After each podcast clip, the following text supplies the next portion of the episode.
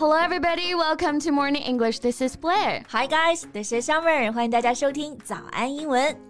节目开始之前呢，先说一个小福利。每周三，我们都给大家免费送纸质版的英文原版书、英文原版杂志和早安周边。大家微信搜索“早安英文”，私信回复“抽奖”两个字，就可以参加我们的抽奖福利啦。嗯，这些奖品都是我们的老师为大家精心挑选的，是非常适合学习英语的材料，而且你花钱也很难买到。坚持读完一本原版书、杂志，或用好我们的周边，你的英语水平一定会再上一个台阶的。快去公众号抽奖吧，祝大家好运。Okay, baby, do you know the actor Al Pacino? Um, that name doesn't ring a bell. So, what movie was he in? Al Pacino，他是著名的影帝呀、他的电影你肯定看过，like Godfather 教父，Scent of a Woman 闻香识女人。啊，那我知道了，超帅啊！是的，年轻的时候真的是神颜啦。对，那他最近啊又成为了好莱坞八卦的中心人物了。You know why? Because he becomes a dad again at the age of eighty-three. 嗯，这就有点离谱了 Yeah。八十三岁，最近还当爹了，嗯这真的是八旬影帝缔造生命奇迹呀！ yes, and there's more. He's been in a May-December romance. You know, his girlfriend is only twenty-nine years old. That's a big age difference. Yeah, tell me about it. 所以这个 Al Pacino 和他二十九岁的小女朋友生的小孩儿，大家议论也还是挺多的。So let's talk about that in today's podcast and learn some useful expressions. OK，那我们今天的所有内容呢，都给大家整理好了文字版的笔记，欢迎大家到微信搜索“早安英文”，私信回复“笔记”两个字来领取我们的文字版笔记。 Okay, so the actor, 83, and his girlfriend, Noor, 29, have welcomed their first baby together, a son named Roman Pacino. The baby boy was not Al Pacino's first kid, right? No, no, no. He has three grown children. First, it was in late May that it's reported that he was expecting his fourth child. 啊，那这个小孩呢是 Al Pacino 的第四个小孩了啊。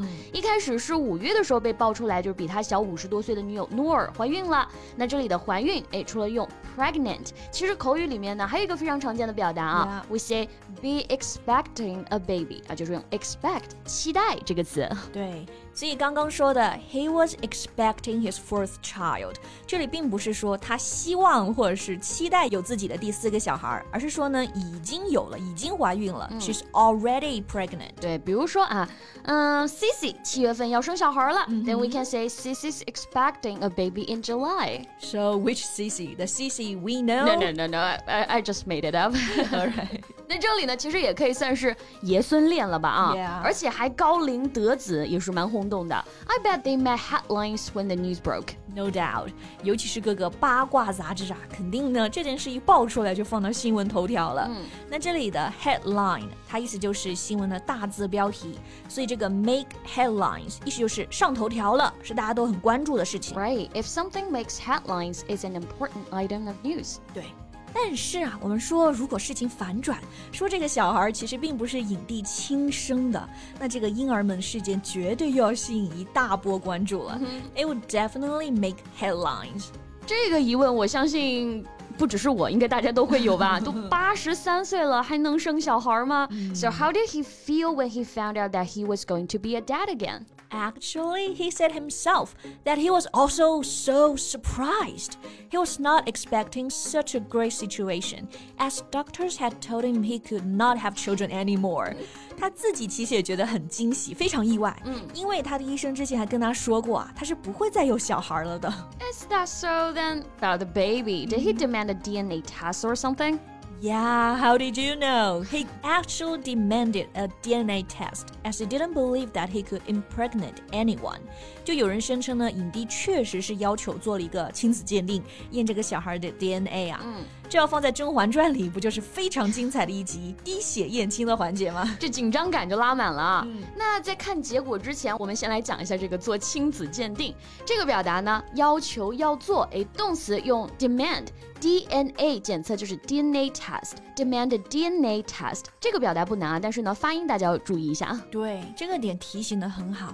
因为像我们平常说，那就是 DNA，对吧？嗯，那英语里呢，可能大家就会直接说 demand a DNA test。但其实呢，这里的 N 和 A 呀、我们可以连读啊，慢速读就是 DNA。DNA test 啊，正常语速是 DNA test。对对对，注意到这个连读，你也就不会听不懂了啊。嗯 Okay, so he demanded a DNA test. And take a guess, how did it go? 啊、 It's his baby indeed. Otherwise, you wouldn't say that in the first place. 对对对，亲子鉴定表明啊，这个 Al Pacino 确实是孩子的父亲，所以他自己就特别开心啦。He spoke about his feelings towards parenting children. It always has been. I've got many kids, but this is really special coming at this time. 他说，虽然他有好几个小孩了，但是这个小孩的到来呢，还是非常的特别。 Well, it's special not just for him. I mean, also for his girlfriend who's about to raise a kid with someone the age of her grandfather. 对，所以这个就是我们前面说的老少恋、爷孙恋嘛。May December romance。 Yeah, the month. May represents youth, while December symbolizes old age. So a May December romance refers to a relationship with big age difference. 五月和十二月的恋爱，哎，就是我们说的老少恋啊。对， 所以难免就有人觉得啊，这个影帝的女朋友努尔努尔 is somehow a gold digger. Right. But actually, it's not. It's just how she chose her date. She's easily attracted to men who are more mature. 那这个择偶观还是蛮稳定的啊，就是喜欢这种类型的对象是吧？ Yes, she first gained recognition around the world when she started dating legendary Rolling Stones frontman Mick Jagger. At that time, he was 74. Mick Jagger 是滚石乐队的主唱啊，是的也是一代传奇。但是和 Noor 约会的时候也七十四岁了。对，那这个时候呢，努尔就开始 gain recognition，被大家所熟知，喜欢和这种年长的人来交往啊。And she also dated a billionaire who's in his 60s，还和六十多岁的富豪呢也约会过。 So when confronted about the big age difference between them, what did she say? She admitted plenty of people made comments, but insisted that it didn't matter to her. Age doesn't matter，年龄对她来说完全不重要。当事人表示这就是爱情。但是我还是好奇啊，对于影帝又当爹的消息，网友们是怎么说的呢？I guess there'll be some snarky comments. 你是懂这一届网友们的啊，就确实大家的评价还是非常的 snarky，就是很毒舌。你看这个点赞最高的是这么说的 ：Both being nappies at the same time，他会和孩子同时穿上尿布。这真的还挺挺恶毒的啊、s o mean。不过好像确实无法反驳。那 nappy n a p p y 哎，这个单词的意思呢，就是尿布，是一种英式的表达啊。美式英语当中更常见的会用到 diaper。对。那还有网友说呢，Babies are beautiful miracles, but it's hard to celebrate any responsible, selfish decision。